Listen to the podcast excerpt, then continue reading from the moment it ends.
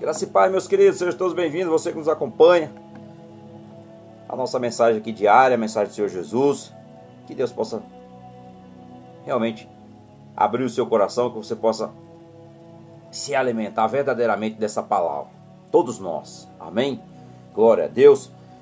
Então, a nossa mensagem de hoje, a mensagem de Jesus tem para o seu coração.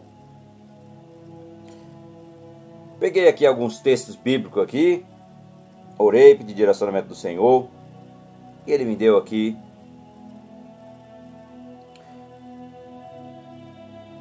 ociosidade. Ocioso, que é a palavra aqui, ou seja, desocupado. Fui ver no grego a tradução dessa palavra mas antes disso, vamos pedir direcionamento do Senhor, para que Ele abra os nossos corações e que essa mensagem fique gravada nas, nas tábuas dos nossos corações. Amém? Senhor, nosso Deus, nosso Pai, queremos te, engrandecer, ó Pai. Queremos te louvar nesse dia. Queremos te dizer muito obrigado por mais uma oportunidade. Obrigado por mais um dia de vida. Obrigado por nós termos, ó Pai, esse momento de comunhão contigo e ouvir a tua mensagem, a tua palavra. E que essa palavra seja realmente entre no nosso coração, entre, lave, Senhor, e nos purifique de todo mal.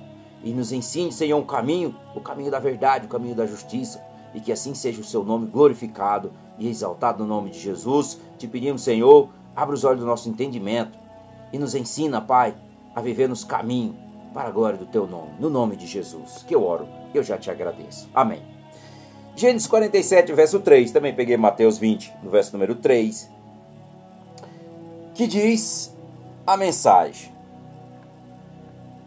Então perguntou Faraó aos irmãos de José: Qual é a vossa ocupação? E eles responderam: Teus servos são pastores, tanto nós como nosso pai. Aqui está a chegada do pai de José ao Egito, que é na versão Thompson, contemporânea e na King James atualizada, diz: Israel se estabelece no Egito. Vamos ler Mateus 20, verso número 3. Que diz: Ao meio da atualizada, por volta das 9 horas da manhã, ao sair, vi na praça do mercado, outros que estavam parados, sem ocupação. Sem ocupação. Vou ler na essa versão aqui, vou ler também na versão Tops contemporânea, que diz assim: perto das nove da manhã, ele saiu e viu na praça outros que estavam desocupados. Então, temos aqui duas versões, dá para entender. Desocupado quer dizer preguiçoso, não tem nada a fazer. Então, aqui em Mateus 23 encontramos a palavra ocioso. Ocioso. No grego que que é sinônimo de um homem sem trabalho, um homem sem ocupação. Acredito que mesmo no jardim do Éden, antes da queda, Adão tinha trabalho a fazer após o primeiro pecado, quando Adão foi expulso do jardim, Deus disse com o suor de seu rosto: Você vai trabalhar a terra, como está aqui Gênesis 3,19. Então, vou usar aqui o tema de hoje: desocupado. Uma pessoa desocupada, meus queridos. Mente vazia, oficina do diabo. Eu ouvia muito falar isso, isso é um, isso é um hábito mundano das pessoas falarem, mas é verdade. É verdade. Mente vazia, oficina do maligno. Uma mente vazia. Pode acontecer boas coisas, na é verdade? Então, vamos olhar para os resultados do pecado da ociosidade. Em primeiro lugar, deixe-me dizer o que foi uma boa pergunta que Faraó fez pelo seguinte motivo: quando os estrangeiros chegaram à terra do Egito, Faraó queria saber se ele tinha um ofício para contribuir para o reino dele, para o reino de Faraó, ou se ele estava indo para ser um fardo para o reino dele. Então é isso que Faraó perguntou. Segundo, a ociosidade é definida como quando um homem está desempregado ou quando um homem não faz o que ele é suposto a fazer, ou seja, tem obrigações. Deus designa a cada um de nós um trabalho para o dia. Você está ocioso? Se você não está trabalhando, você é considerado como ocioso. Se você não está fazendo tudo o que devia, há muito que estão extremamente ocupados em fazer muito pouco.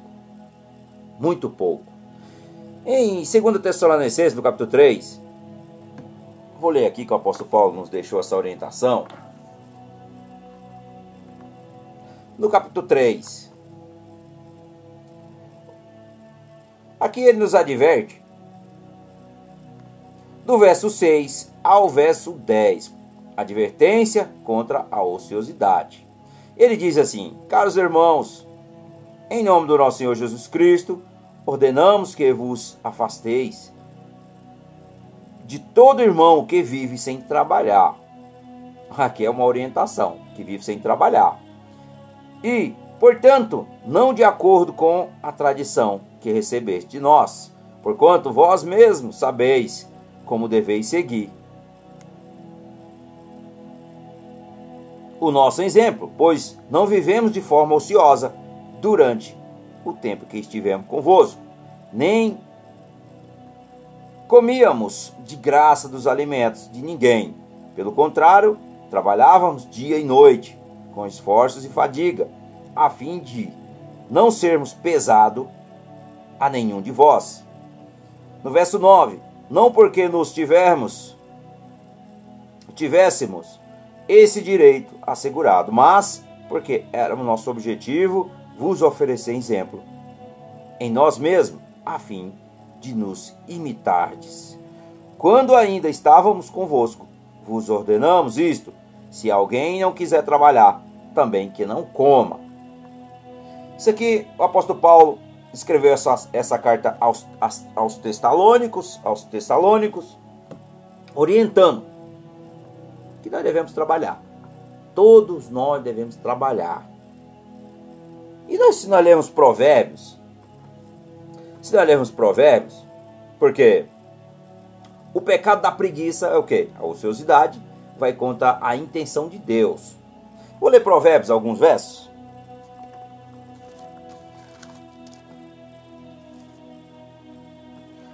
Provérbios 21, 25 diz assim: O desejo do preguiçoso, o desejo do preguiçoso mata, porque as suas mãos recusam-se a trabalhar. E vou pegar mais um.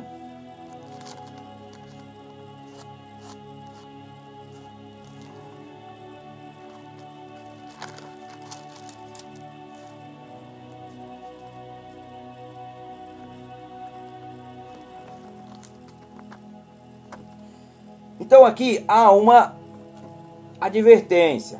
Nós somos advertidos a trabalhar. Então aquele que não trabalha, que não come. Deus ordenou lá em Gênesis 3 que nós devemos sobreviver com o suor do nosso rosto. Então a ociosidade, a ociosidade vai de encontro. Ela vai contra a intenção de Deus. Deus fez o homem para o trabalho. Mesmo no jardim do Éden, quando o homem era inocente do pecado, foi-lhe dada uma tarefa. Deus nunca pretendeu que Adão estivesse sentado em uma rede, bebendo e comendo, ou numa cama, bebendo e comendo. Uma vida ociosa. Não, Deus não, não, não deu para ele, deu responsabilidade, obrigações. Então, Deus queria que ele trabalhasse. Sim, a ociosidade é um pecado contra a natureza.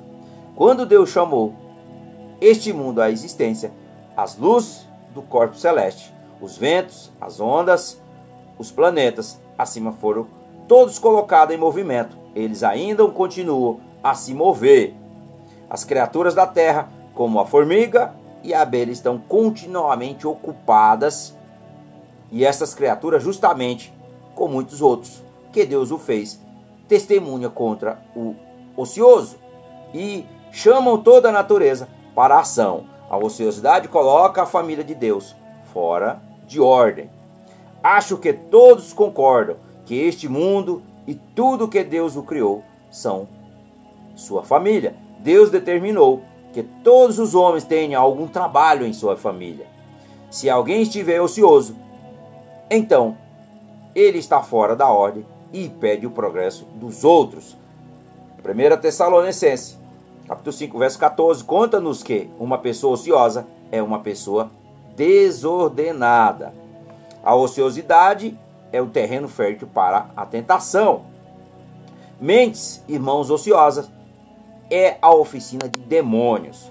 Disse que um homem desempregado é como uma cidade sem muro, ou, ou um portão, um lugar onde qualquer inimigo pode ir e vir, como lhe agrada. Um homem ocioso é como um navio que está vazio. Qualquer um que entra no recipiente pode colocar qualquer coisa que ele quiser, que ele querem, que eles querem.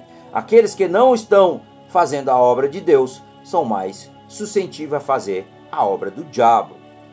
A, ocio, a ociosidade também é um dos nossos mais é um dos nossos mais perigosos inimigos. Água parada fica estragado, na é verdade. Dá o quê? Mosquito da dengue aqui do Brasil. Nós temos aqui, mas ela vai fazer o que? Ela vai estragar, vai se contaminar se ela ficar muito tempo ali parada, na é verdade? Então, o mais rápido entre os pecados dos sodomitas estava a abundância da ociosidade, bem como a luxúria. Os dois andam juntos, meus queridos. É assim que funciona. Então, a não fazer nada, os homens aprendem a fazer o que? O pecado. A ociosidade é um desperdício de tempo precioso. Foi nos dado tempo para glorificar a Deus, o tempo para trabalhar e a nossa salvação. A pessoa ociosa desperdiça tudo. Nós somos advertidos a remir o nosso tempo. A questão é: qual é a sua ocupação na sua vida? O que você tem feito?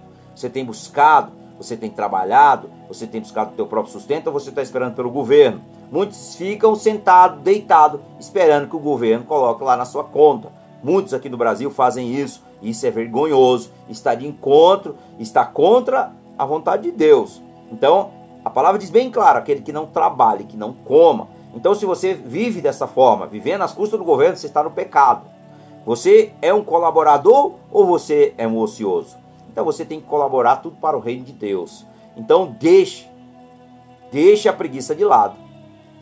Deixe a preguiça de lado e saia para fazer as suas obrigações. Aqui é uma recomendação que a Bíblia nos dá.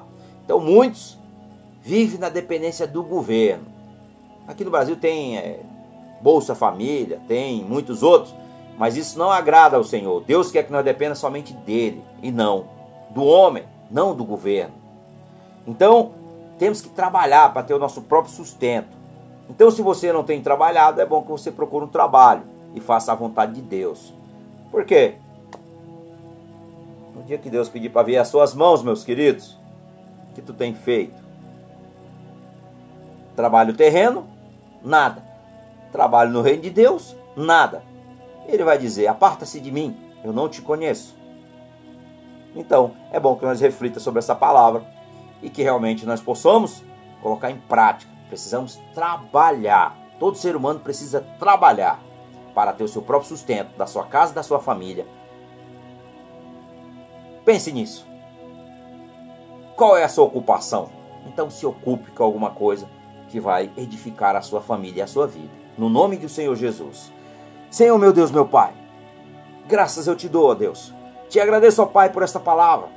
Senhor, pedimos perdão, ó Pai, porque nós somos pecadores e muitas vezes, Senhor, negligenciamos em ter as nossas obrigações, em trabalhar, ter o sustento da nossa família, como o Senhor nos ordenou. E que o Senhor coloque, Pai, no nosso coração realmente entendimento e sabedoria, para que nós possamos buscar a Sua face e que nós possamos ó Pai, andar diante do Senhor com espírito reto e obediente a Ti. No nome do Senhor Jesus, meu Pai, que eu oro e eu já te agradeço e eu entrego cada um nas Suas mãos e que o Seu nome seja glorificado no nome do Senhor Jesus, que eu oro e eu já te agradeço. Compartilhe essa mensagem e que Deus abençoe a sua vida grandemente, no nome de Jesus. Amém. Glória a Deus.